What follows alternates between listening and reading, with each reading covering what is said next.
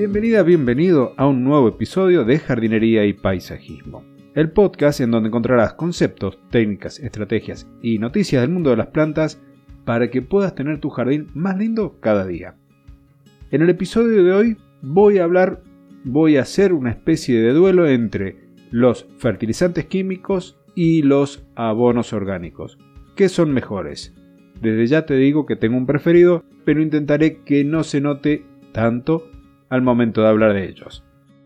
Antes de comenzar el tema, quiero recordarte que está mi canal de YouTube habilitado con varios videos en el cual vas a encontrar el mismo contenido de los episodios del podcast, pero con el valor agregado de la imagen y del video.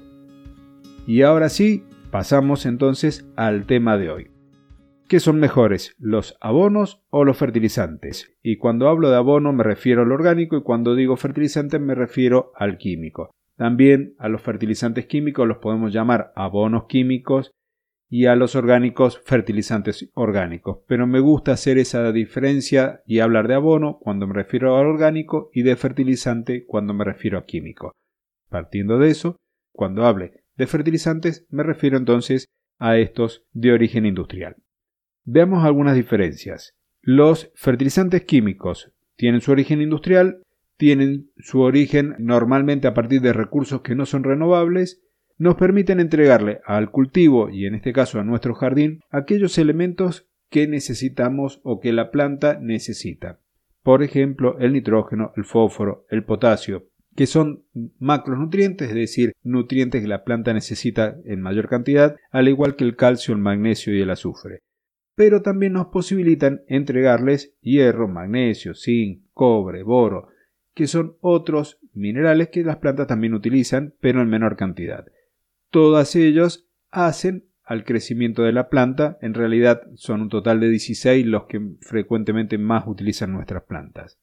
Ventajas entonces de un fertilizante químico, que le vamos a entregar a las plantas aquel nutriente que consume más en un determinado momento. Por ejemplo, podríamos aplicar urea, con el cual estaríamos incorporando nitrógeno al jardín, a nuestro césped en pleno verano. Una aplicación de urea va a permitir que desarrolle mayor cantidad de hojas de manera mejor en teoría.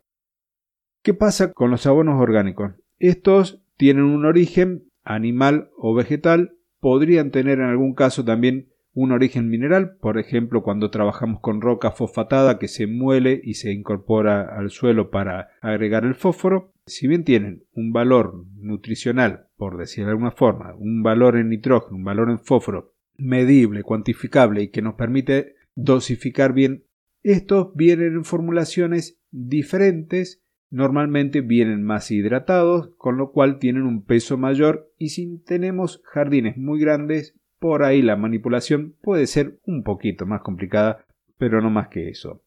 Un abono tiene, además de los nutrientes, otra serie de elementos como por ejemplo ácidos húmicos o ácidos fúlvicos que son importantísimos también para la planta. Otra de las cosas que podemos mencionar como ventajas es que estos mejoran la estructura y las propiedades del suelo. Dicho en otras palabras, nuestro suelo va a tener la capacidad de retener más aire y más agua. Va a permitir que se desarrollen también mejor los microorganismos que están presentes en el suelo, que van a hacer que todos esos nutrientes estén disponibles para las plantas. Y además un montón de otros factores como por ejemplo fijar el nitrógeno atmosférico. Entonces, un abono del tipo orgánico también va a favorecer el desarrollo de esa microbiota beneficiosa para todas nuestras plantas ornamentales. Volviendo a los fertilizantes químicos, tenemos acá un elemento también a considerar. Vamos a agregarlos al jardín, pero si nos excedemos tenemos la posibilidad mayor frente a un abono orgánico de generar una toxicidad. Esto quiere decir que agregamos fertilizante por demás y podemos llegar incluso a matar a nuestras plantas. Con el abono orgánico corremos el riesgo, pero es menor porque las dosis no son tan elevadas, no vienen tan concentrados como en el caso de los químicos. Si estamos usando un fertilizante del tipo químico y nos pasamos con la cantidad de agua que estamos agregando a nuestro jardín, también tenemos que esos nutrientes que hemos agregado, esos minerales, se pueden lixiviar. Dicho de otra, de otra forma, los vamos a lavar y los vamos a mandar a profundidad en donde nuestras plantas no lo pueden utilizar. No van a mejorar los químicos ni la estructura ni las propiedades del suelo y en el caso de que tengamos que vivamos en una zona donde hay napas freáticas, digamos, aguas subterráneas, el exceso de fertilizante podríamos terminar llevándolos y contaminando esas napas, ese agua subterránea. Con todo lo que te estoy diciendo, ya he dejado creo que más que clara mi postura. Me gustan los fertilizantes orgánicos o los abonos orgánicos por encima de los otros.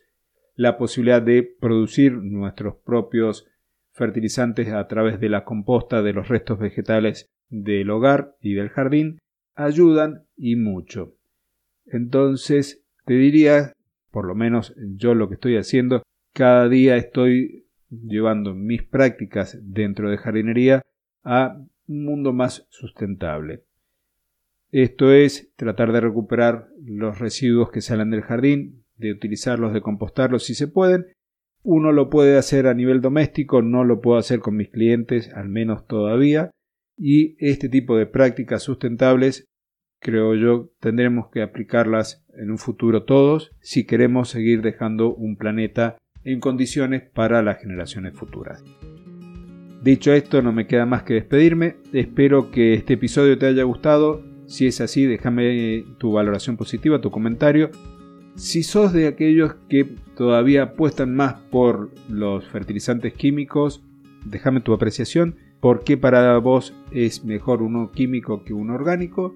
Porque la verdad que me encanta escuchar, me encanta poder debatir las ideas, eso enriquece y nos ayuda a crecer a todos. Y ahora sí, hasta el próximo jueves y muchísimas gracias por llegar hasta el final del episodio.